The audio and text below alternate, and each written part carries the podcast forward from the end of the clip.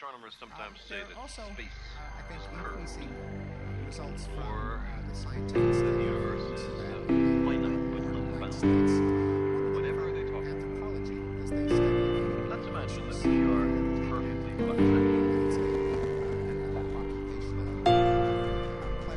Neurociencia, inteligencia artificial, filosofía, antropología, lingüística, psicología, psicología, psicología.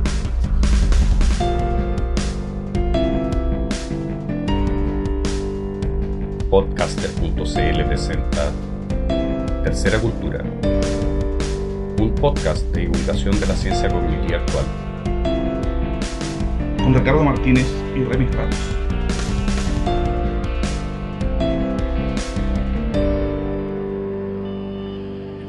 Hola, bienvenidos a este octavo episodio de la temporada de verano de Tercera Cultura acá en podcaster.cl. Ricardo, adivina qué te voy a preguntar. ¿Cómo estamos? Muy bien, Exacto. Remy, muy, muy bien.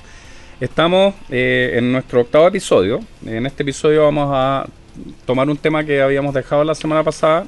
Lo Eh, dejamos pendiente. Lo dejamos pendiente por el especial del, del Día de los Enamorados. Nuestro tema es educación, nuevamente. Estamos con Soledad Aravena. Ella es doctoranda de Lingüística y Comunicación de la Universidad de Barcelona y ha trabajado bastante en lo que tiene que ver con las competencias en el mundo universitario. Nos vamos a concentrar en esta ocasión en el mundo universitario y la educación en el mundo universitario. Entonces, Soledad, hola. ¿Cómo Hola, estás? Ricardo, hola Remy. ¿Qué tal? Em, queríamos partir un poco haciendo un contexto eh, para, para comenzar la conversación, que es el tema de, eh, bueno, algo que sabemos ya desde hace algún tiempo. En Chile había una explosión de la, de la formación universitaria en las últimas dos décadas. Mucha gente está entrando a la universidad y eh, muchas personas están entrando a la universidad por primera vez en su familia. Entonces, por un lado, tenemos eh, muchos estudiantes universitarios, m- eh, varias veces más que lo que eran los años 80 o anteriormente. Y por otro lado tenemos el tema de que estos estudiantes universitarios entran sin tener una historia familiar de, de- De de universitarios. ingreso a la, a la universidad. Entonces Sin ahí hermanos ya un- mayores ni padres, digamos, con una formación en, en educación superior. entonces, lo primero es hablar como del choque. Además, estamos eh, al entrar a la universidad, ese choque y crisis que se produce en todas las personas, pero más en algunos que en otros. em, y ese choque vinculado con eh, algo que ya va a pasar en un par de semanas más, porque por lo que yo entiendo, casi todas las universidades en Chile están comenzando las clases el 8 de, Principios de marzo. el 8 de marzo, porque este, este mes de febrero terminó justo un domingo. Entonces creo que es la, lo más temprano que puede comenzar una universidad el 8 de marzo históricamente. Entonces, bueno, eh, con- eh, preguntarte un poco cu- cuál ha sido tu experiencia con, con esos estudiantes de primer año. Tú trabajas en la Universidad Albert Hurtado fundamentalmente. Sí. A ver, yo mm, no hago no hago clase en primer año, pero pero bueno, conozco conozco bastante a los alumnos. eh, además, eh, coordino un, programa como de, trabajo en las competencias comunicativas, de lectura y escritura, con profes que sí hacen clase en primer año. Y, la verdad es que sí, que efectivamente hay un, un, un shock. Habría que, que ver cómo lo viven los alumnos, ¿no? Pero, pero aparentemente eh, se produce un, un descalabro más o menos importante respecto de lo que ellos traen eh, como hábitos de lectura, eh, pero no solamente como hábitos, sino que también estrategias, motivaciones, intereses. y también el contacto con los profesores, yo creo que se produce un descalabro como por todas partes, ¿no? Los profesores también sienten una cierta frustración Sí. porque esperan un, a lo mejor un tipo de alumno que no llega, a lo mejor un no- alumno idealizado, por Sí, decirlo de alguna manera. sí. los alumnos a lo mejor también esperan un profesor que no está, ¿no? Que no, que no, que, que está súper distante, que, en fin, yo creo que hay un desencuentro afectivo, eh, cognitivo, fuerte. Yo, yo me acuerdo que en, eh, en lingüística y literatura, en, en las- en la- las áreas más vinculadas a las humanidades, en letras, había como, como todo un mito con, con el tema de las fotocopias de los libros, como para comenzar. O sea, Ya. yo me acuerdo que, no sé, estamos como en tercer año y alguien contó la cantidad de fotocopias que había que leer durante un semestre y calculaba que eran como unas 16.000, una cosa de ese estilo. Entonces, sí, 16.000. O sea, si uno sumaba todos los, todas las novelas que había que leer en cada uno de los cursos, todos los textos académicos de como bibliografía secundaria que había que leer en todos los cursos, llegaba fácilmente a las 16.000 fotocopias en un semestre. Espera, 16.000 páginas.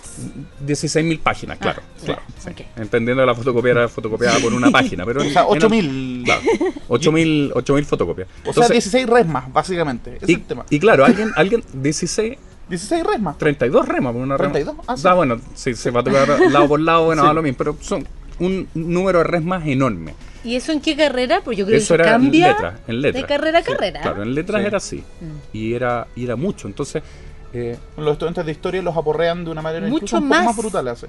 Mucho más. Yo encuentro que en letras no leíamos nada. Sí. claro. Guau. Sí. Leíamos, bueno, no sé si nada, pero pero no tanto, nunca tanto. Era un poquito regalón el ritmo, yo encontré. Un poquito regalón el ritmo. Sí. Es que Porque- tú estuviste en la Chile, ¿o no? Sí. Ya, yo no. Yo creo que cambia mucho de carrera a carrera, de universidad a universidad. sí. De profe en profe también. Cambia mucho, pero tengo la sensación de que en historia era más exigente el, el ritmo de, de lectura, la cantidad de cosas que tenían que leer. O sea, nosotros por lo menos en filosofía no sufríamos tanto en términos de cantidad de lectura porque teníamos los ramos colador de primer año, que son los dos idiomas, latín y griego, y lógica, que no tenían Mm, bibliografías mm, largas, pero sí eran sistemas conceptuales Correcto. distintos que uno tenía que absorber de alguna manera. Entonces las lecturas eran básicamente en el curso de, que de historia de filosofía antigua, ¿no? Mm, Y de introducción a la filosofía. O sea, eran dos ramos con, con bibliografía, probablemente tal. Los otros no. Sí, además, Pero la gente que estudia letras, chuta. el tema no es solo la cantidad de páginas, ¿no? Sino que la densidad de las lecturas. Claro, claro, a eso quería llegar en segundo lugar. Pero, pero en primer lugar, es que mi imagen es un poco como que uno entra a la universidad y, y abre la puerta a la universidad Y y, le cae. cae, le cae encima una especie de anaquil con, con lectura y, y ya es una cuestión que volumétricamente es enorme. Sí. Comparado y contrastado con lo que es, con lo que se lee en el colegio, donde, no sé, según los, los- los planes y programas, Mm. se estima algo así como la lectura de seis novelas a lo largo del año. Mm. O sea, seis novelas por, no sé, Y novelas cortas. Claro. porque en estas páginas cada novela son, no sé, 3.000 páginas en el año contra 16.000 páginas en un semestre. Entonces se multiplica por, por 5 o 10 la cantidad de lectura. Y por otro lado está el tema de eh, la complejidad que tienen esos textos.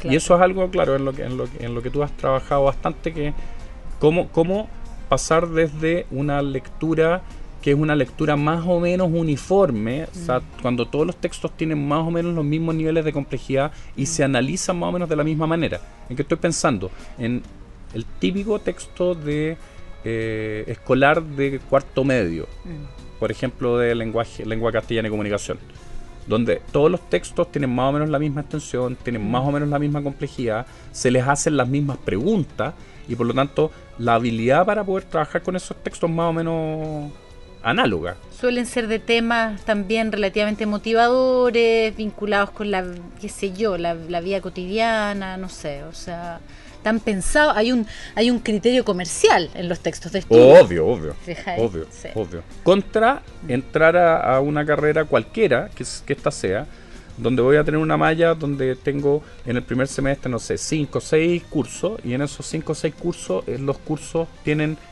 orientaciones teóricas distintas, porque vienen muchas veces de distintas disciplinas, sobre todo en los primeros años, donde los profesores pueden tener sus propios énfasis, y por lo tanto uno como que tiene que aprender a leer de nuevo casi para cada uno de los cursos en los cuales está entrando. Sin Sí. duda, sin duda. Y, y- y de hecho, en general los profesores que dan esos cursos no tienen ningún interés en enseñarte a leer de nuevo eh, en, en esa, en esa lógica, digamos. O sea, suponen que tú tienes que leer cada una de esas, en cada uno de esos cursos, de, esa- de esos temas, ¿no?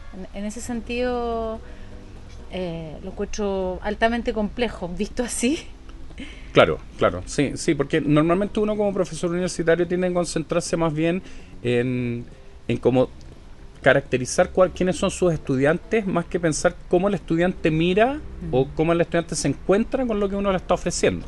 O sea, eh, de, un, de un sistema escolar en el cual hay un altísimo grado de coherencia en todo el diseño, Mm. uno pasa a entrar a una universidad que puede ser muy distinta a la al lado. Y a una carrera que puede ser distinta a la al lado. O sea, veo que hay como Y menos un curso que homogeneidad. es distinto al del lado también. Y, y, y donde, claro, quizás que quizás estamos haciendo un poco de contrapropaganda, pero, pero es un poco como que a uno le toca a la suerte la olla, con, con, con el profesor que le toca, con el modelo que, que, que le toca, el, el currículum que le tocó en el primer año, etcétera, etcétera. Sí, pues, por eso uno elige también. O sea, supongo que los, que los estudiantes eligen relativamente informados. A mí me ha tocado hablar con estudiantes que están postulando, por ejemplo, y que preguntan si hace clase tal o cual persona. ¿Te fijáis? Supongo que todavía eso debería operar, ¿no? O sea, por algo los, cabros entran a estudiar filosofía en, en una universidad no en otra. Me imagino yo que hay algunas líneas, algunos profes, algunas lecturas, algunas cuestiones que los, que los motivarán, ¿o no? Mira, no sé qué tan así sea en filosofía, porque específicamente en el caso de filosofía la- las diferencias, digamos, entre, entre escuelas son, son abismantes. O sea, filosofía en la Chile versus filosofía en la Católica versus filosofía en la USACH, por ejemplo, o sea, yo creo que la- el área de cruce ahí es mínima, así onda de... Por lo mismo, po. Sí, po, por, o sea. por eso los cabros van y eligen una línea súper específica y claramente diferenciada del resto, ¿no? ¿Sí? Creo o sea, espero. O sea, lo esperable sería eso, pero el tema es que mu- específicamente en el caso de filosofía hay, hay, hay mucha deserción. Por lo menos en mis tiempos había muchísima, harta deserción.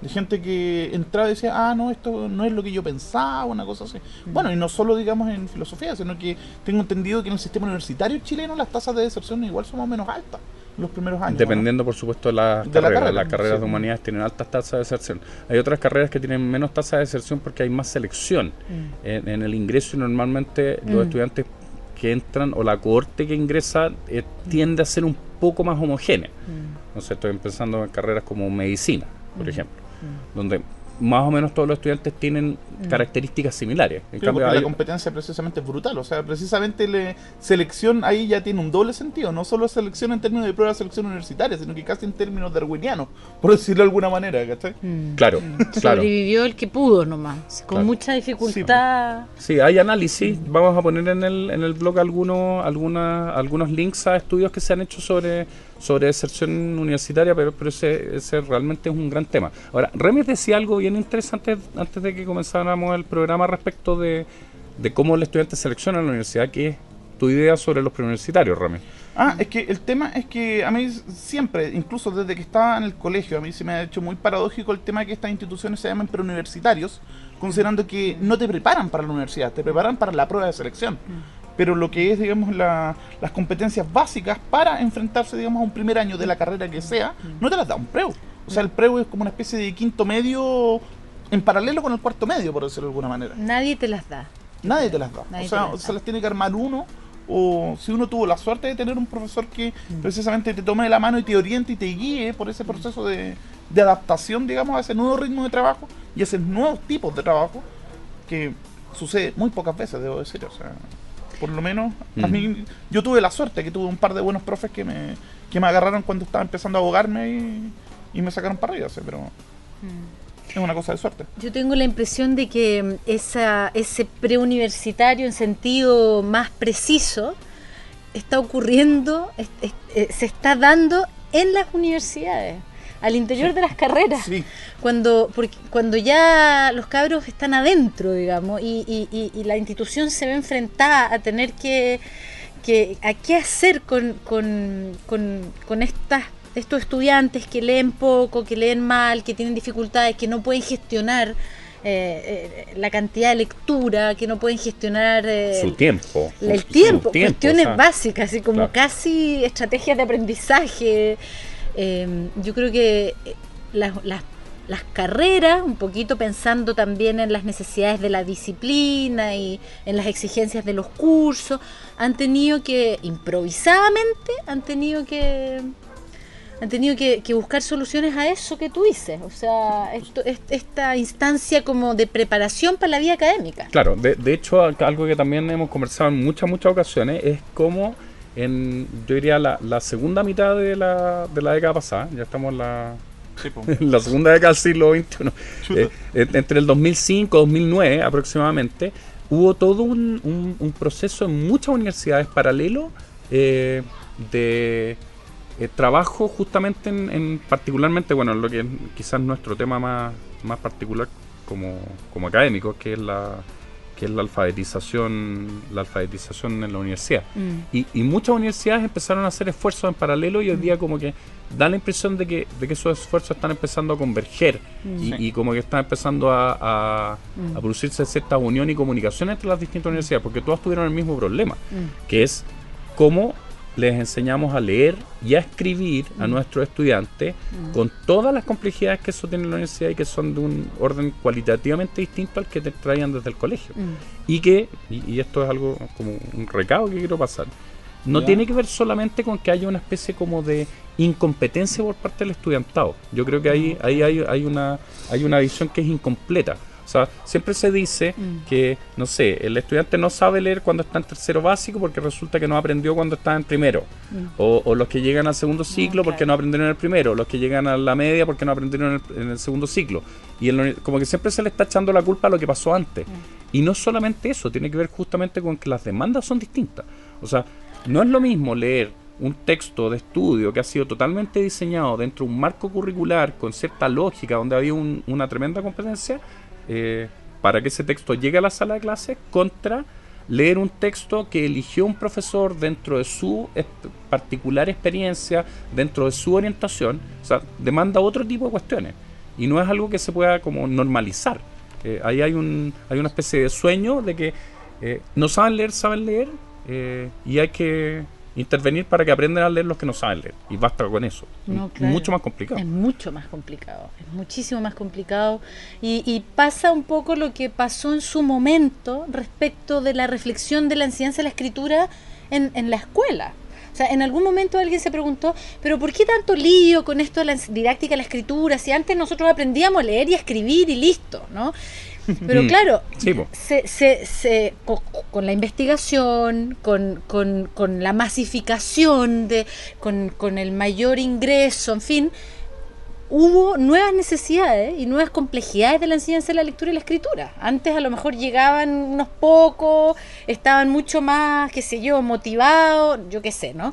Pero, pero la, la- la masificación y todo eso hizo que en la escuela empezaran a pasar una serie de cosas y que los niños tuvieran más dificultades Hay, hay, un, hay, un, hay un ejemplo muy bonito que cita Braslavsky, que es una investigadora argentina, si mal no recuerdo, Ah, que sí. muestra cómo apareció eh, el tema, se tematizó en los Estados Unidos eh, la enseñanza de la escritura según este nuevo modelo, el modelo de la literacia del cual ya Sí. hablamos en el programa anterior.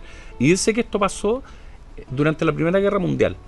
Cuando llegaban las personas a inscribirse para participar en la, en- en Primera Guerra Mundial como soldados, etcétera, Mm. se les empezaron a hacer ciertas pruebas de ingreso, eh, de selección, y se dieron cuenta que, si bien había una larga tradición de enseñanza de la lectura y la escritura en los Estados Unidos, las personas no sabían realmente leer funcionalmente. Mm. Y ahí como que alguien le cayó, el- se pegó el cachofazo de que no bastaba con juntar las letras. Mm. Eh, Hoy día en realidad el cachofazo que nos estamos empezando a pegar que es, no basta solamente con comprender en el sentido, no sé, simse o pisa del término. O sea, comprender Que eso eh, ya qué es un bastante, texto. te digo. Claro, que eso ya es bastante. O sea, comprender un texto filosófico exige habilidades extra. Sí, no pues. solamente eh, saber, no sé, evaluar lo que el texto dice, interpretar, hacer inferencias, completar la oración, pensar, bueno, ¿por qué se relaciona esto con esto otro? Sino que exige un nivel de articulación más complejo todavía. Y cada vez, y, en grado creciente de complejidad. pues, O sea, la, uni- la universidad ahora ya tampoco transmite los mismos saberes que transmitía hace 50 años. ¿Te fijáis? Y, y- debe, y no debería ser así, porque, porque ¿para qué vamos a transmitir, vamos a pasar un ladrillo de, lecturas y listo, y que cada uno se arregle? Si en el, en el fondo lo que hay que hacer es generar profesionales que puedan, qué sé yo, ya sabemos, ¿no? Eh, generar su propio conocimiento, mantenerse per- pe- permanentemente actualizado, lo cual hoy en día es mucho más complicado que eh, lo que era estar actualizado hace 50 años, ¿no? Eh, buscar información, saber investigar. Entonces, yo creo que es mucho más complejo que salir con habiendo, sa- habiendo aprendido a leer y a escribir del colegio, ¿no? sin duda. Claro, es mu- mu- mucho, mucho más complejo. Y claro, el, el choque va por ese lado y por otro lado también el choque está en... Se me cayó el lápiz. Sí. Eh, el, el choque también está en el tema de eh, el grado de eh, autocontrol o de autogestión por parte de los estudiantes. O sea, eso es algo que, eh, pucha, las personas que no están escuchando y que vayan a, a ingresar a la universidad este año, eh, o que estén entrando a su segundo año, hay algo que es muy, muy importante decir, y es que eh, al entrar a la universidad uno se hace responsable. Pero no solamente responsable en el sentido que lo voy a apuntar con el dedo y decir tú eres responsable, Sí. sino que tienen que comprender que eh, al final los, los únicos gestores finales de su conocimiento y de su trabajo universitario, de sus logros, son, son ustedes mismos. No es solamente la malla en la cual estoy inserto o los profesores que tuve. Y eso va desde si voy a clase o no voy, si me voy a tomar la cerveza o no voy, qué hago con las ventanas. O Si juego Takataka, si juego Magic, o sea, de Claro. hecho yo tengo amigos que arruinaron sus carreras por... Claro, yo tengo que decir que yo eh, me costó mucho pasar un primer año universitario. Estuve durante muchos años tratando de hacerlo. Porque o jugaba dominó, o me iba a jugar a los videos. O sea, per- perdí muchos años en mi, en mi enseñanza universitaria justamente porque no me supe hacer cargo de la responsabilidad que yo tenía en mi propia formación. Y eso, claro, no significa que tenga que abocarme completamente Sí. a lo que es el estudio, porque la universidad no se hace solamente ahí. O sea, creo que eso es también súper reduccionista, pensar que, que vamos a tener estudiantes perfectos que van a ir a clases, van a estudiar el resto del tiempo, van a tener poquitas horas de tiempo libre, o sea, Sí, y que también no hay van a hacer mayor actividades libertad. extra... No, y claro. que también un- no es que uno pierda el tiempo en esas actividades, Sí, uno aprende un montón de otras cosas, te fijáis, súper importante de la vida. O sea, de hecho, yo hay aprendizajes que realicé en el Verde Bosque que en ninguna... ¿Te acordás del Verde Bosque? Claro, una, una cosa que es, que es interesante es, es todo lo que podríamos llamar como el, el currículum oculto Mm. de los mismos estudiantes. Mm. O sea, eh, a mí me da mucho temor cuando hago clase y me doy cuenta que los estudiantes no debaten los temas Mm. ni con el profesor ni entre ellos. Mm. O sea, a mí me parece mucho más eh, ideal un estudiante universitario que sale a la clase pateando la perra porque Mm. dice, este profesor está diciendo puras cabezas de pescado Mm. porque ABC Sí. que el estudiante que simplemente se traga todo y responde las, las pruebas como volcando la información que le están pidiendo sin, hacer ningún juicio crítico sobre lo que está recibiendo. Entonces tam- también, también la autonomía del, del estudiante mismo. Sí, ahí hay un tema como con estábamos hablando de, de- de los hábitos de lectura, de la gestión del tiempo, etcétera.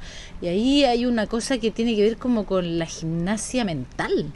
¿Te fijáis? O Mm. sea, uno Mm. de estos tú me preguntáis cuál es mi experiencia, o sea, una de las cosas más difíciles de enfrentar yo encuentro para un profe en la universidad eh, es eh, tener la sensación de que los alumnos están como mm, de que no quieren pensar. Au. Ahora, no digo que eso sea exclusivamente responsabilidad del alumno, para nada. Yo creo que la universidad Mm. tiene que hacer algo para movilizar las cosas, para, para plantear los temas de, de una manera tal que los cabros... Yo no creo que nadie en su- en- con sus facultades mentales relativamente sanas eh, no quiera pensar, digamos, ¿te fijáis? Pero, pero se produce este choque con los profes porque, porque te da la sensación de repente que los cabros tienen una pasividad. Bueno, hay una brecha enorme. Sí, o sea, que- te- ¿puedo, puedo citar un ejemplo? La misma Sí. Alberto Hurtado me llegó, eh, ya habíamos terminado las clases, el, como en diciembre, un proyecto que estaba haciendo los, los alumnos que tuve de pedagogía en lenguaje, eh, de hacer un preuniversitario eh, por universitario. Y yo leí el proyecto, el proyecto estaba extraordinariamente bien escrito. ¿En O sea, yo pocas veces he visto un proyecto hecho por estudiantes que tenga tal nivel de complejidad, el nivel de organización, todo era pero perfecto, o sea, era como, ya, tomen la plata. Mm. Y uno dice, si las universidades pueden formar estudiantes que logran tener Mm. ese tipo de iniciativas, en las cuales eso va a redundar en su propio beneficio con su formación académica y profesional, eh, estamos listos. Ahora, la pregunta que yo me hacía es, ¿esto es porque el perfil del estudiante del Alberto Hurtado es un perfil que justo se acomoda a tener este tipo de logros o de experiencias o de iniciativas? ¿O es porque la formación que tuvieron en sus primeros dos años de universidad los incitó a hacer ese tipo de cuestiones? ¿Qué, o sea, ¿qué responsabilidad tiene el profesor también en esa iniciativa nueva? Difícil saberlo. sea, hay, yo te podría decir también, o sea, yo creo que ese tipo de iniciativas pueden surgir en cualquier, en muchas instituciones. Sí, claro, no, ¿te claro, pero yo me, eh, pero mi experiencia es que no, No. la había visto en Mm. otras instituciones. Mira, qué bueno. O sea, yo creo que, mm, bueno, para ir cerrando este bloque, eh, yo creo que la- una de las grandes preguntas del millón que tenemos que tratar de respondernos y, y si es que nos pueden ayudar con la discusión, digamos, en, en el blog o en el Facebook, es el cómo eh, generar o cómo incitar una vocación crítica en Mm. los estudiantes. Mm, mm. Que yo, a mí, en, también a la gente que le he hecho clases en distintas carreras, también me pasa que son alumnos que llegan a sentarse así como Mm. se cruzan de brazos y no ni por sí ni por no, así, onda no no comentan, no debaten, no Mm, mm, o sea, bueno, en cada curso siempre hay como dos o tres que son como el alma del curso, así que mm. pero Esos son súper importantes eso, Sí, ¿ah? son tira- tiran el debate para arriba. ¿Sabéis qué? Respecto a eso, yo, la, la experiencia que tengo, al principio, la primera vez que yo hice clase, igual yo hago un curso más o menos como disciplinar, teórico, no muy práctico, ¿no? Entonces, y la primera vez que lo hice, o que hice uno de esos cursos, tuve una frustración enorme, así es lo que tú decís, ¿no? Como en plan, pero ¿para dónde? ¿Qué están haciendo? Porque tienen como párpados en las orejas, ¿cachai? Como que, Lo cierran y Mi- claro. miran, te miran como que te miran y ven a través tuyo. Esa Sí. es la sensación que yo tenía. Sí. Es como una mirada así, como hacia el horizonte, ¿cachai? y más allá. Y más allá. Claro. Y, y te ven a través. Y es como están más allá de ti y de la pizarra y de la lectura y de la, de las referencias que les estáis poniendo, incluso de la talla que con mucho esfuerzo les echaste. ¿Te fijáis? Sí. Ya, esa, esa es una frustración enorme. eh, posible, digamos, pero mi, mi experiencia tiene que ver con, con, con que he descubierto que de repente esa actitud tiene que ver con que los cabros a lo mejor se sienten tan lejanos de lo que les estáis diciendo, tan lejanos, incluso de quién eres tú como persona, ¿no? O sea, esta mina, ¿cachai? ¿De dónde viene? ¿Dónde estudió? ¿Qué tiene que ver conmigo? Las cosas que me está diciendo, ¿me entendí? O sea, que igual um, hay un, insisto, o sea, hay un abismo entre Una lo- brecha, sí. una Sí. brecha enorme, incluso entre las expectativas que yo tengo de unos alumnos estudiosos, ¿cachai? Que vengan, que me pregunten, que discutan, que piensen por sí mismos, que salgan de la clase y vayan a buscar eh, bibliografía, ¿te fijáis? Y, y- y las expectativas que yo tengo y las expectativas que ellos tienen, que no tienen nada que ver con lo que yo les estoy dando también. Bueno, en todo caso, nosotros hace algún tiempo con Ricardo estamos pensando en una receta o en una fórmula que... Pero la vamos a ver a la a, a vuelta de, de nuestro fricazo de la semana. Sí. Ricardo, por favor. Bueno, vamos a escuchar una canción Que nos identifica que nos plenamente. identifica, probablemente mi tema favorito de mi vida universitaria, que es la guitarra de los auténticos decadentes. La banda más grande de la historia de Argentina. Claro, que eran como, 45 20 miembros. claro. Bueno, Entonces vamos con los auténticos decadentes acá en Tercera Cultura.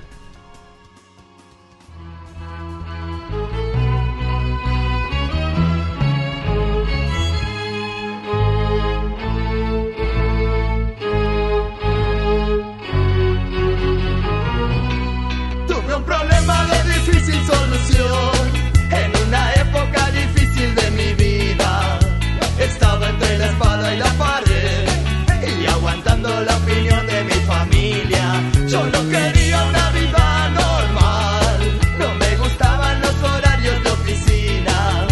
Mi espíritu rebelde se reía del dinero, del lujo y del confort y tuve una revelación. Ya sé que quiero en esta vida, voy a seguir mi vocación. Será la música mi techo y mi comida, porque yo no quiero trabajar, no quiero ir a estudiar, no me quiero casar.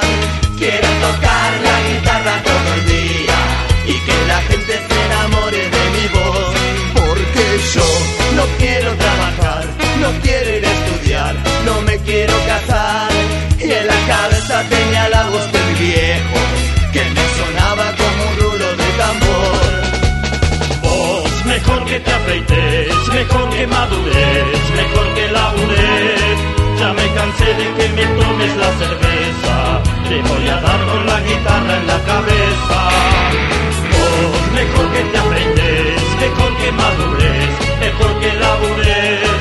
Ya me de ser tu fuente de dinero.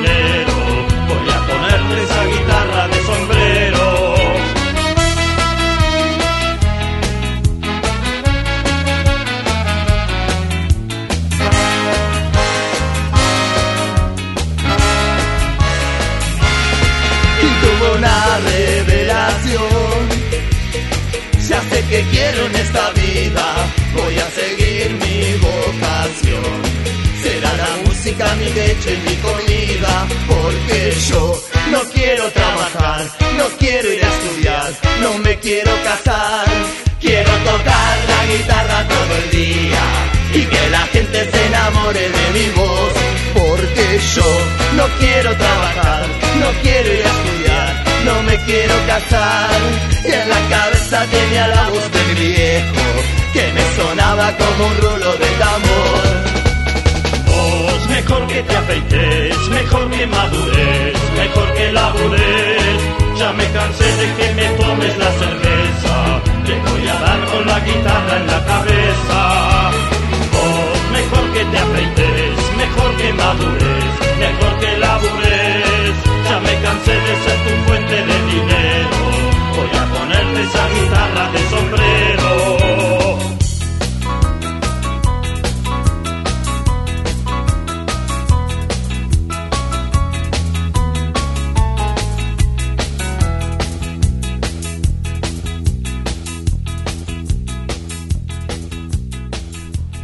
Quiero tocar la guitarra.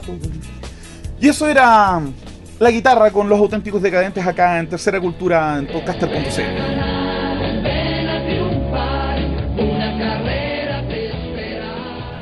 Segundo bloque, Segundo por bloque. favor. Sí. Vamos a hablar de la fórmula. La fórmula, Sí, sí. la fórmula. Con, con Remy, eh, alguna vez conversando, porque claro, como los dos hacemos, hacemos hartas clases en universidades, siempre nuestra gran pregunta es cómo hacer una buena clase. Y qué encontramos un trata una paper buena clase? de, ¿cómo se llama este caballero? Se llama Kevin McCarron, se llama. Luego, bueno, vamos a poner en el blog el vínculo, digamos, al artículo. El artículo se llama Levántate o cáete, innovación pedagógica, el club de la comedia y el cuarto de la sala de clase. ¿ya? Y la idea central del artículo es que el profesor universitario, eh, dentro de toda la gama de distintos tipos de comunicadores que existen, con el que tiene más puntos en común es precisamente con el humorista, tipo Coco Legrand o tipo precisamente como el club de la comedia también Claro. La stand-up comedy. stand-up comedy. Y el punto no es que el profesor tenga que contar chistes, que esa es una cosa que muchos profesores malentienden eso y piensan de que una clase entretenida es una clase en la que se tiran tallas. El punto no es ese, el punto es que el contenido de la talla que uno tire esporádicamente, digamos, esté relacionada con el contenido que uno está abordando. Y este es un ejemplo que creo que la otra vez lo mencioné, eh, claro, lo mencioné la otra vez, pues, si no Sí. Eso de que, no sé, pues si una, si una mina en bikini te hace una clase de algo, después te acordás de la mina en bikini y no te acordás del contenido, ¿cachai? En cambio, lo que pasa con el comediante básicamente es que el, el alumnado es un público y es un público difícil. Porque precisamente es un público que no está amarrado a la silla, que perfectamente puede tomar sus cosas e irse. Claro, O no es como puede hacer clase en el El colegio, colegio. donde, Mm. donde si sale el inspector lo corretea y lo mete a la clase de vuelta pues, al tiro. Donde está este el, el panopticón ahí arriba, ¿cachai? Como tú decís, está todo facultianamente ordenado, ¿cachai? Claro, Para está que- todo ordenado para que uno esté obligado a aprender. Si es que, si es que, también. Sí, es que, sí, pues, sí. Bueno, de hecho uno O sea, diseñaba que- estrategias para sacar la vuelta. ¿Mm? hasta qué punto se aprende cuando uno está tan obligado a aprender, ¿no? Y, y- y cuando el, el criterio es la pura obligación. Sí, Claro, o sea, claro. Entonces, bueno. de- esto está bien vinculado a algo que conversamos en el primer bloque, que es la idea de que eh, el estudiante tiene mucha libertad y es muy responsable de su propio aprendizaje, por lo tanto puede ir a clases, puede no ir a clases. Mm. Claro, algunas universidades tratan de resolver eso, algunas mallas, Mm. o haciendo obligatorio, no sé, el 75% de la asistencia. 90%, ¿no? O el 90% de la asistencia. Pero claro, ahí, ahí empieza a fallar porque el profesor tiene una especie como de audiencia cautiva. Y Sí, no po. es la idea. Sí. No es la idea. Entonces, claro, eh, ¿qué ventajas tiene eh, empezar a pensar en el profesor como alguien que es un que es un, un stand-up comedian? Eh, primero, la idea de que la audiencia es muy parecida. O sea, los tipos, si quieren, se van. Mm. Y por lo tanto, el profesor tiene que tener alguna responsabilidad en que se queden en la, en la clase. En segundo lugar, que cuando uno eh, entiende un chiste, y esto es algo que en comprensión lectora se ha estudiado mucho, probablemente los textos más difíciles de entender son los textos humorísticos, porque re- requieren mucho aporte por parte del que está leyendo. sea, las El- inferencias que uno tiene que hacer son súper O sea, complejas. la, la Y clave- por lo tanto, Mm. hay más hay más elementos del sujeto que comprende puestos en esa construcción Claro, discursiva. claro. Cuando alguien se ríe es porque entendió. O sea, nadie se. Claro, bueno, a veces alguien se ríe porque quiere hacer como que se está riendo porque no, no quiere pasar por tonto, pero pero pero el que se ríe entendió. Hay alguien que dice por ahí que el último en reír- el, el que ríe al último es el que no entendió el chiste. Sí. Claro, claro. es- y hace como que se ríe porque.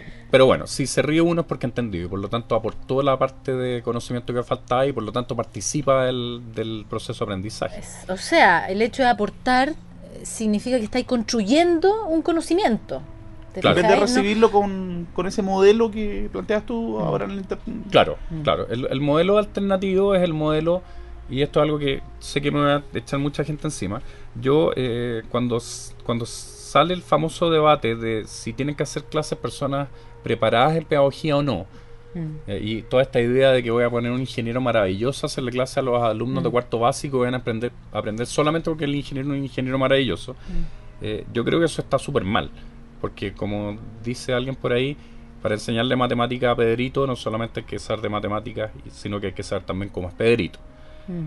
Eh, pero yo lo extiendo más todavía. Yo creo que incluso el profesor universitario tiene que tener algún tipo de formación pedagógica. O sea, no basta simplemente con la cantidad de conocimientos que tiene. Y ahí tú comentabas algo sobre, sobre ese tema en el intertanto. Sí, o sea que nosotros tuvimos una experiencia hace un año, un par de años, de un claustro universitario para hablar de modelo pedagógico en la universidad, de cómo se hacen clases en la universidad. Y, y fue, fue súper duro. O sea, hubo mucha gente que se sintió literalmente indignada de que alguien pensara siquiera en la posibilidad de venir a decirle cómo tenía que hacer las clases. Aunque en realidad la idea no es decirle al otro cómo tenéis que hacer las clases, sino que más bien, oye, hablemos sobre cómo hacemos las clases, cómo evaluamos, qué preguntamos, cómo corregimos, qué, en fin, ¿no? O sea, para poder mm, eh, echar luz sobre esta cuestión que es un poquito oscura todavía y que, y que tiene que ver con que no basta, como tú dices, ser un gran conocedor de, de determinadas materias, sino que hay que también saber enseñar, conocer a los alumnos, saber qué tipo de conocimientos previos traen, cómo se enfrentan a las lecturas que les estáis dando. O sea, muchas veces pasa que llegáis a final del semestre casi y te dais cuenta que en realidad ha sido como golpear contra el muro de repente, porque y no es culpa de ellos, es, es una cosa que se da entre los dos, o sea, tú no has sido capaz de mirar cómo están recibiendo la lectura, cómo lo están haciendo, si están trabajando, si entendieron algo, etcétera, ¿no? O sea, hay un hay un tema ahí como con lo que tú dices de, de si hace falta o no, o sea, de si es posible hablar de pedagogía universitaria y yo creo que los alumnos deberían Claro, Eh, de repente, de en repente se de- echa de menos una especie de revolución de los pingüinos Sí, de los universitarios. sí, ¿no? Y que digan, "Nece- queremos que nos hagan mejores clases, Sí. queremos que, no, que, no- que, que, que- se racionalice Mm, la mm. institución eh, de forma que eh, efectivamente terminemos aprendiendo y no, no pasemos de bote de curso en curso Mm. tratando de batirnos con cada profesor, porque ahí empiezan a pasar cosas muy raras. Mm. Por ejemplo, que eh, los alumnos son muy hábiles en tomar la mano al profesor. Y, en saber, por ejemplo, cómo, Mm. cómo hace las pruebas o qué tipo de cosas hay que contestarle. Claro. Eh, Sí. Una especie como de preparación para, qué sé yo, pasarse las pruebas de un año a otro, esa es la más clásica. ¿ah? El profesor toma siempre la misma prueba y por lo tanto los estudiantes saben que tienen que guardar la prueba y pasarla para... el- Mm. Y quizás eso no está mal tampoco. Mm. Sé, sé que, por ejemplo, en el MIT hay, un, hay una cosa que se llaman las Biblias o los ladrillos. Cuando un estudiante entra a un curso en particular, los estudiantes de los años anteriores han formado una tradición en que llenan de eh, información extra las lecturas. Y por lo tanto, recibe su, el estudiante al principio del semestre eh, la lista de lecturas obligatorias del curso, pero al mismo tiempo los estudiantes de cursos superiores les pasan Los una especie de apunte maestro Mm. que los va a guiar para que aprendan. Mm. Y esa tradición es muy buena. Quiero, quiero citar una cosa que descubrí hace algunas semanas, que es muy interesante. Eh, unos tipos de la Universidad de Chile crearon un sitio que se llama puntajenacional.cl, ¿Ya? que es una especie de preuniversitario en línea. Y este preuniversitario en línea, la, la gracia que tiene es que es una especie de Facebook del preuniversitario, donde uno entra con un perfil, responde las preguntas y uno las preguntas las puede tomar y decir cómo se contestó. O Ya. grabar un video, Ah, o mira. poner una nota. Y me comentaba eh, algunas personas que estuve conversando con ellas de Corfo, eh, o Innova, Innova Chile creo que era, que eh, algo así como el 10% de los puntajes nacionales de este año pasaron por ese sistema. Wow. ¿Por qué? Porque hicieron una cuestión súper Metacognitiva. 2.0, 2.0, 2.0, exacto. metacognitiva, de colaboración, de formación de comunidad y empezaron a tener muy buenos resultados. Quizás en la universidad también de repente se echa menos eso, Mm, que los estudiantes creen también sus propias redes de aprendizaje, como Claro. decía anteriormente. O redes de apoyo. claro. o redes de apoyo. Eh, ahí hay un, un- todo un tema. Quería también eh, consultarte sobre el tema de las competencias y de todas estas prácticas o diseños pedagógicos que están entrando eh, y que desde mi punto de vista son complicados para el profesor porque les los sobredemandan también. Sí, po. Eh, ¿Qué pasa ahí con, con el tema del diseño por competencias o a partir de los perfiles de egreso, cambiar los programas Mm. a programas no con objetivos, sino que con competencias de salida? ¿Cómo lo ves tú? O sea, yo creo que, que en este minuto se está como en, un, en una transición. eh, eh, todavía se hacen cursos como se han hecho toda la vida, ¿no es cierto? Eh, en que el profesor más bien expone tu modelo de la USB, ¿no? O sea, Claro, transmite eh, la información, algunos alumnos captan y otros no, otros se quedan realmente botados, ¿no? Eh, qué sé yo, mucha exposición, poca talla, poca comedia, como decíamos delante, Mm. eh, y poco pensar también, ¿no? O sea, ya el que agarra, agarra.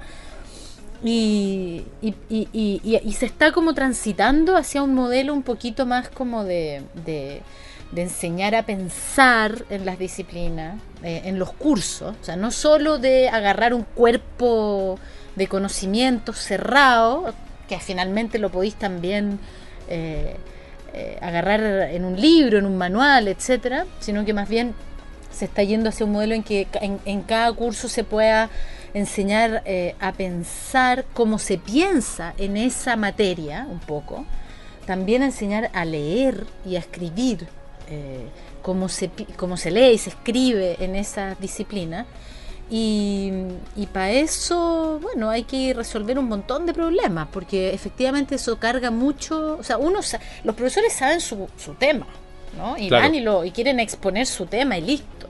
claro. Eh, Eso no es suficiente. Claro, me- me acuerdo que había un capítulo de, de Big Bang Theory que, que ilustraba muy bien eso. ¿Ya? Eh, Penny le pedía a Sheldon que le explicara qué era lo que hacía Leonard. Ahora que en esta temporada están pololeando Penny con Leonard.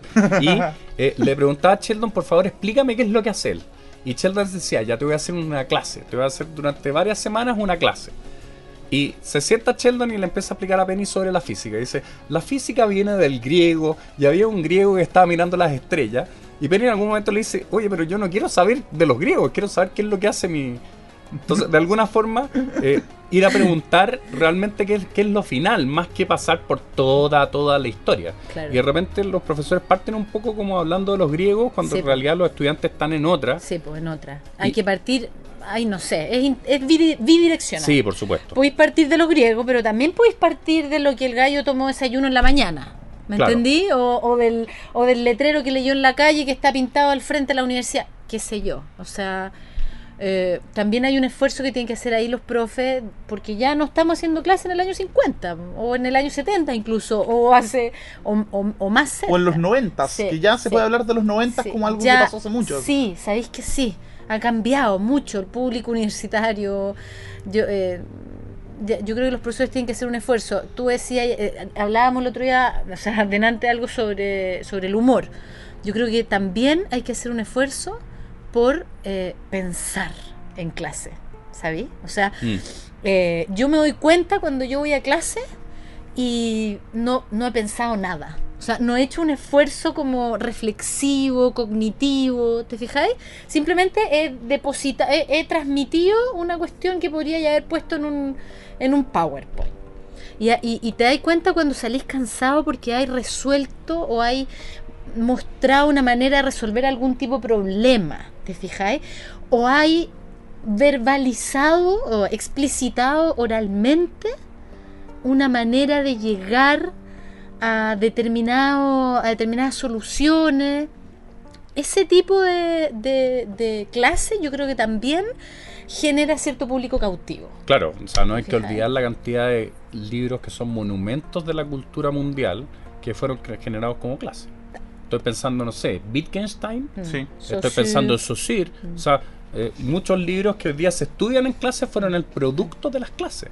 Y muchas veces fueron los apuntes que tomaron los estudiantes. O sea, uno, o sea, ojalá uno pudiera esperar que lo que uno está haciendo pudiera ser vol- volcado por los estudiantes justamente como un diseño conceptual sobre el área que uno trabaja Exacto. con ese nivel de articulación y complejidad que surgió justamente dentro de un espacio de hacer clases. Exacto. Hoy día pasamos a SOCIR, pero no estamos construyendo lo que podría ser, no sé, la lingüística del futuro en las clases. Exacto. Uno piensa que eso como profesor lo hace solamente en la parte de investigación. Y que la e- clase es simplemente decir, bueno, est- estos cabros les vamos a enseñar el uno más uno mientras yo estoy haciendo derivadas por otro lado. Por eso que hacer clase es, es- es fatigoso, es difícil, tenís- demandante. es demandante y tenéis que ir dispuesto a eso. No tenéis que ir dispuesto a simplemente dar tu ro- soltar tu rollo en el fondo y listo. Yo creo que hay una responsabilidad compartida en eso. Eh, y sobre lo que preguntáis de los perfiles de egreso y todo, em, yo creo que tiene que ver tiene que ver un poco con eso, o sea, como que los profesores seamos capaces de, de, de, mm, dar el ejemplo, ¿te fijáis? O sea, si queremos que los cabros piensen, eh, Mm. eh, bueno, pensemos en clase también, mostrémoslos cómo pensamos. Si queremos que lean, o sea, seamos unos lectores empedernidos, eh, que estamos todo el rato como motivados y afiebrados con lo que estamos leyendo, un poco, ¿no? Claro. Si queremos que escriban, eh, escribamos un poquito en clase con ellos también. Mostrémosles cómo escribimos, cómo nos equivocamos y lo trabajoso que nos resulta la escritura. ¿Cómo se resuelve eso cuando uno tiene 80 alumnos en una clase? Porque, porque en el fondo, en el fondo lo, lo que estamos diciendo un poco es casi como valorar el, el famoso sistema lancasteriano de educación. Este, que hay un profesor que sale a caminar por los prados de Claro. Oxford conversando con dos alumnos Claro. ah, que, que- que se in- Sí. involucran con el conocimiento viendo las hojas, pero en realidad cuando uno está haciendo, no sé, profesor taxi, que Mm. uno pasa de una universidad a otra, tiene dos horitas con los alumnos, no los ve más hasta la próxima semana. eh, Difícil. Sí. Además que el, el mercado, po. Sí, po. o sea, eh, pero no en todos lados tenéis cursos de 80 alumnos. no, Yo claro. creo que ahí depende mucho de la universidad. Así, realmente tú tenés universidad en este minuto que no están pensando nada de esto que estamos hablando. ¿Te fijáis? O sea, no es- están preocupadas de reclutar el máximo número de alumnos para poder eh, subsistir y por supuesto vaya a tener 80 cabros en una sala y eso no es posible. Entonces no es posible que, que ni el profesor piense, ni que elaboren los cabros, ni que le... ¿Me entendí? O sea, otro, otro, otro concepto. Eh, an- anoche, eh, cuando estábamos haciendo una algo así una proto reunión de pauta, estuvimos conversando un rato con el chico Hugo también, pues, que, bueno, A amigo, saludos a, a Hugo, que a todo esto se nos unió como colaborador estable en el blog también, o sea que muchos saludos a Hugo, y conversábamos con él a propósito de su experiencia con el modelo de, de, de- de educación por competencias que están implementando desde, por lo menos desde el, si no me equivoco, desde el 2005-2006 en la Universidad de Talca. Y nos contaba él que el principal problema que tienen es que el modelo que se les está que, que- que están desarrollando es un modelo súper demandante en términos de recursos, de plata, Claro. pero sobre todo en términos de recursos humanos. Porque toda esta cosa de hacer tutorías y de hacer una enseñanza más personalizada Claro. requiere Elaboración muchas por horas. portaforio. portafolios, todo eso, o sea, requiere muchas horas hombre. esa cuestión. Claro, sí es el punto. O sea, eh, y, y eso también pasa en la educación escolar. O sea, eh, se está complejizando hasta un extremo muy bello eh, la, el- la conceptualización y las prácticas educacionales. No sé, evaluación para el aprendizaje, uso de estándares con psicométrica, pero ¿quién lo hace? O sea, básicamente toda esa pega se la está llevando el mismo tipo que 10 años atrás hacía su clase de cátedra ese día nomás, pues, o sea... Si es que la hace. Sí. Sí, ahí hay un punto, un punto crítico. No, está, están- está, está muy, muy metida la, la institución universitaria en demandarle a los profesores que, que entren a este sistema, pero no, mu- no mucho en apoyarlo. sí. Eh, por, por, Mm. por el costo, no estoy pensando en una cuestión de voluntad, sí, yo creo que la voluntad puede estar, pero, pero el costo es altísimo. Es, cos- eh, es costoso, sí, es costoso. De hecho, las soluciones parche que se dan es como tener dos ayudantes para un curso, eh, que un ayudante esté, esté más bien preocupado del tema como de la metodología, de los trabajos, de la escritura, de, de formar a los cabros, de apoyarlos en, en cuestiones como de, de- del desarrollo de los trabajos y que el otro ayudante esté encargado de, fin, ayudar a corregir al, profesor, las pruebas. Yo creo que por ahí va, pero son puras soluciones parche. Yo creo que las instituciones deberían dar más, más, eh, más apoyo, mm, bueno, recursos de todo tipo, humano. eh. ¿Y cómo lo hacen además cuando, cuando había un, un estudio sobre educación universitaria de Brunner, creo, creo que era, en que mostraba todo el tema de la mm, de- del caso de los profesores taxi. Yo, yo trabajo mu- muchas veces como profesor taxi y, y sé lo que es esa experiencia. O sea, mm, no puedo destinarle más que ciertas horas a cada clase. mm, Y, y no, no hay de dónde pueda sacar más tiempo. mm, Entonces, si me, si me piden que haga a Mm. principio del semestre un programa en el cual eh, vinculo con el perfil de egreso cada una de las, de, los- de las unidades Mm. de, de- de la... Lo puedo diseñar, o sea, tengo, no sé, un par de meses para hacerlo antes de comenzar. mm, Pero ya en el mismo semestre tengo que ver ahí, batírmelas como pueda. mm. Y claro, al final digo, bueno, se cumplió, pero ¿se cumplió? No sé, hay muchas preguntas ahí. Y que tienen que ver de nuevo con el tema de la masividad y... Sí, es que el mercado universitario, aquí se dijo, no importa, porque total todo se va a autorregular, Mm. ¿verdad? Pero el Mm. problema es que aquí está empezando a encontrar puntos críticos, porque hay muchas universidades, muchos cabros, muchos estudiantes, muchos y, y las universidades no tienen plata para contratarte a ti o para contratar al- a, a todo este ejército de profesores que está dando vuelta y que hacen muchas horas, no las, no las pueden, no los pueden contratar de planta. Eso es carísimo. Claro. ¿Te fijáis? O sea, si, si tenemos un profesor de planta que hace tres cursos al semestre, ese profesor sí que se puede dedicar a sus alumnos y Mm. de, de una manera más... Eh, Hay un modelo también que, en que, que, que- que se da en Europa, que acá no, en que hay profesores que están dedicados exclusivamente a hacer clase. Y otros que, que no hacen clase y que están preocupados de la investigación. Tampoco funciona, tam- todo tiene su- sus desventajas, ¿te fijáis? Esos profesores que solo hacen clase y que no investigan, tampoco Claro. tienen un aporte demasiado interesante que dar a sus alumnos en clase. Se- están Sí, transmitiendo información. No. Veamos ahora la parte media, media llena del vaso, que es el tema de eh, la gran masa de eh, profesionales que, que están entrando a, a participar de la construcción de nuestra sociedad, Sí. que es algo que no pasaba antes. O sea, claro, tiene todo esto. ¿Por qué? Porque uno metido dentro del sistema tiende a ser súper crítico y ver dónde están las fisuras. Mm. Pero por otro lado también es notable que hoy día haya muchos más médicos, muchos más abogados, Sí, muchos claro. más ingenieros, O sea, existe una clase media profesional que Claro. 100 años atrás no existía. que es algo que conversamos en el programa con Víctor sobre política, que También. es la idea de que, de que Chile cambió en ese sentido, apareció Mm, a- el, el capital cultural chileno ha aumentado Sí. y esta cuestión solo sigue aumentando. Sí. O sea, este alumno universitario que es primero en su familia que estudia, en familias con mucho esfuerzo para que estudie, Mm. cuando tenga sus hijos, sus hijos les va a ir mucho mejor en la universidad que él. Sí. Y no solo en la universidad, sino en- que en el colegio. Sí. Uno puede incluso estimar que los puntajes, no sé, del CIMSE Mm. van a empezar a subir cuando ya no, resulte el que promedio ya no va a ser 250 Claro, puntos. el famoso Sí. 250 pegado. o sea, Sí. Siempre se reclama que el capital cultural es una cosa medio inmanejable, pero en realidad la sociedad chilena ha trabajado Mm. En lo privado, en lo estatal, hacia que el capital aumente y ha aumentado. Por y eso solo puede tener buenos, Sí, buenos efectos. sin duda, sin duda. De hecho, el otro día alguien comentaba que Finlandia esto, que cómo... Pero claro, no te podéis comparar con Finlandia Sí, si nosotros tenemos cuántos años de educación, o sea, masiva, ¿me entiendes? Ellos llevan 200 años en, en aquello que nosotros, oye, llevan mucho más en, en algo que nosotros llevamos cuánto. Sí, pero no es tanto, ¿eh? 20. no es tanto. Yo leí un informe 50. sobre Finlandia y Finlandia comenzó más o menos en este proceso Mm. a mediados de los años 70. Un poco Yo antes. decía- claro, yo diría que nosotros. estamos atrasados unos 15, 20 años respecto de, Mm, respecto a estas transformaciones. No estoy igual, est- estoy Mm. haciendo un- un- una línea como de, de trazo grueso, pero, mm. pero yo creo que, que igual va bien encaminado. El problema es que, claro, uno empieza a mirarlo desde dentro y ve todos los, todas las yayas. Sí. Pero como decía una carnicería a la que yo de chico, si le gustó la carne, dígalo fuera. Si no le gustó, dígalo adentro. Ah, Yo creo que uno siempre tiene que seguir un poco esa práctica. O sea, no, Sí, no, no, verdad. no, no, no pelar tanto. Creo que está súper bien ser súper crítico. que los- Mm. Lo hemos sido acá, pero también mostrar que, Hay que destacar lo que se está haciendo bien. o sea. claro, sí. o sea, que en el fondo la, la dirección es la correcta. El punto es cómo vamos ajustando la carga en el camino. Sí.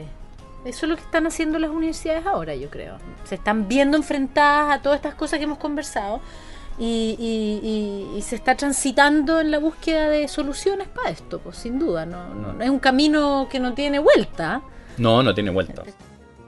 Bueno, eh, este tema definitivamente es un tema que va- vamos a tener que seguir abordándolo y yo creo que va a ser, digamos, una de las constantes también de la tercera temporada, se me ocurre a mí. No sé qué opináis todos. Sí, sí. Sobre O sea, todo por, por el cambio de gobierno. Que, Sí, de hecho, que fue un tema que no abordamos que, bueno, a, a ver, pregunta, así como en 30 segundos, ¿qué opinas tú de, ¿De de la designación de... Joaquín Lavín, Sí, ministro de no, Educación. sí, Sí. no- no quería invocarlo, pero bueno. Eh, bueno, yo creo que él va a tener muchas dificultades. O sea, no sé si, no sé si le, yo creo que le están haciendo un flaco favor. Sí, o sea, de hecho, no, la teoría que, te- que tenemos con algunos amigos es que es que se lo calzaron, Sí, o sea, le sí. tiraron al ministerio más difícil Sí, sí. de, de los flaco ministerios, favor. el más, ¿Tú, el qué opinas entonces que es un flaco favor? Sí, Y- que va a tener mucha mucha dificultad. Por otro lado, mm, desde el mundo vinculado con la educación pensábamos que iba a haber una persona más técnica. ¿Sí? Sí, con un perfil técnico. Un perfil técnico. Se pensaba en la Patricia Mate, se pensaba en Harald Beyer, ¿no? Mm. O sea, gente como vinculada con el tema, ideológicamente, si tú quieres, muy alineado con el gobierno de Piñera, perfecto, pero eh, técnicos en temas de educación, conocedores del campo, investigadores, etcétera. No, para mí es una sorpresa, o sea, que no haya una persona eh, que venga del mundo, o sea, no, no se trata que venga del mundo de la educación, pero por lo menos que haya tenido cierto carrete en, Sí, en ese ámbito. Cierto fogueo, por Sí, decirlo así. sí. En ese sentido yo lo veo débil y, y- y es preocupante porque porque se le viene una pista muy difícil. O sea, los, los- desde los pingüinos para Los adelante. profesores Los también. profesores, sí, Etcétera. complicado. Sí. Bueno, acá en Tercera Cultura creo que vamos a estar tomándole el pulso al tema. Sí, sí, yo igual quiero Sí. decir algo. eh, yo no sé. Siempre se dice la, la famosa luna de miel de los gobiernos que entran, que uno debería Mm. esperar como Mm. tres meses para dar una opinión. Mm. Yo no estoy tan seguro que se lo hayan calzado. Yo creo que. Yo creo que Lavín es lo suficientemente fuerte políticamente hablando como para no, no caer en, en- en una cuestión de ese estilo. O sea, si se lo ofrecieron y él aceptó, no creo que sea de Una ingenuo que aceptó. trampita. Claro, Sí. no, no, no, no, Un hicieron no. la cama. No, no, no, no, no, no, no, no creo eso. Yo, y yo creo por otro lado que Lavín cree que ese realmente es un espacio en el cual él puede hacer un aporte sustancial. Sí, ¿ah? Em, sí, yo, yo estoy seguro de eso. O sea, Lavín no es como, bueno, y el último para educación. Había un chiste en los Lelutier, muy divertido, ¿Ya? yo creo que lo vamos a citar. Eh, había una, una especie de, can- de- bueno, una de las canciones de Lelutier que mostraban quiénes eran los ministros de un gobierno militar.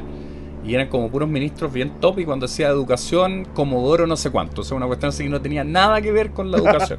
Eh, yo no creo que sea así en este caso. Mm. Ahora, hay que ver qué es lo que va a pasar. Pero, Mm. pero a mí por lo menos mm, tengo la duda de por dónde lo van a tirar. O sea, que, cuál va a ser como la línea y cuáles van a ser los ejes y los acentos. Y yo creo que Lavín realmente cree que puede capitalizar algo a partir de esto. Mm. No solamente por una cuestión vinculada con la con, con el éxito, los logros, sino Mm. que también vinculada con su vocación de servicio público. Que uno podrá opinar lo que quiera, pero yo creo que Lavín realmente es una persona que, que tiene esa orientación dentro de la derecha. Entonces, Mm. yo al menos esperaría unos meses para ver por dónde va la pelota. Ahora, claro, a uno le hubiera gustado alguien más técnico, pero es que en educación no tiene por qué. O sea, los técnicos no funcionan mucho. O sea, No, claro. Yo me acuerdo del caso de Silich. Mm. ¿Se acuerdan de Mm, Silich? Que era sí. súper, súper técnico. Eh, había trabajado en universidades, etcétera, Mm. de, un, de, un, de un ámbito de investigación muy fuerte. Mm. Y claro, Mm. dura hasta que llega la revolución de los pingüinos. O sea. Alavín no lo va a votar una revolución de los pingüinos tan fácilmente. ¿Tú crees? Al menos eso creo. O eso quiero creer. Pero es simplemente por una cuestión de wishful thinking. Sí. Ya, Bueno. bueno. Bueno, Vamos entonces con nuestro tema de cierre. Les agradecemos la sintonía, por decirlo de alguna manera. no tenemos un verbo para eso. ¿sí? Onda- No, sí. Descargas. buscar, ¿ah? ¿no? Sí, bueno, le agradecemos la descarga. sí. Nuevamente los invitamos a que lean el, el posteo del blog, que com- comenten en Facebook, inviten a sus amigos y bueno, muchos saludos a toda la gente que nos escuchen y esperen también en el futuro también un nuevo especial, la tercera parte ya de, de este especial en tránsito sobre educación que, que vamos a estar Nos haciendo. despedimos de Soledad, te damos muchas gracias por haber participado, fue muy entretenida la conversación. Oye, gracias por invitarme. Entonces vamos con nuestro tema de cierre, que es Vamos a escuchar Rock and Roll High School de los Ramones. los Ramones, los Ramonchos, como dicen en Argentina. Bueno, esto es Rock and Roll High School de Ramon, Ramones, acá en Tercera Cultura. Chao. Chao.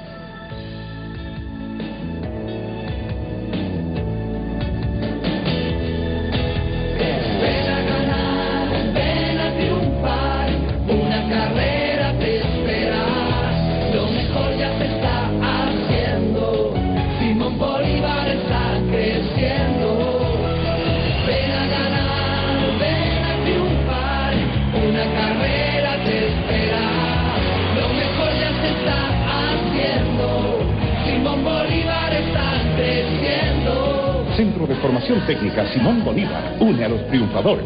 Ejército 91 y Agustinas 1859, Metro Los Héroes.